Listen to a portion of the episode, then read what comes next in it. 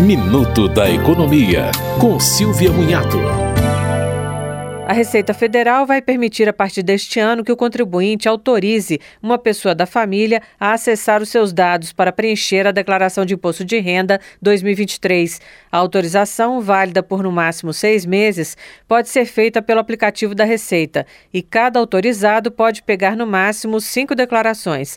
Para autorizar e para utilizar uma autorização, os dois contribuintes terão que ter conta gov.br nível prata ou ouro.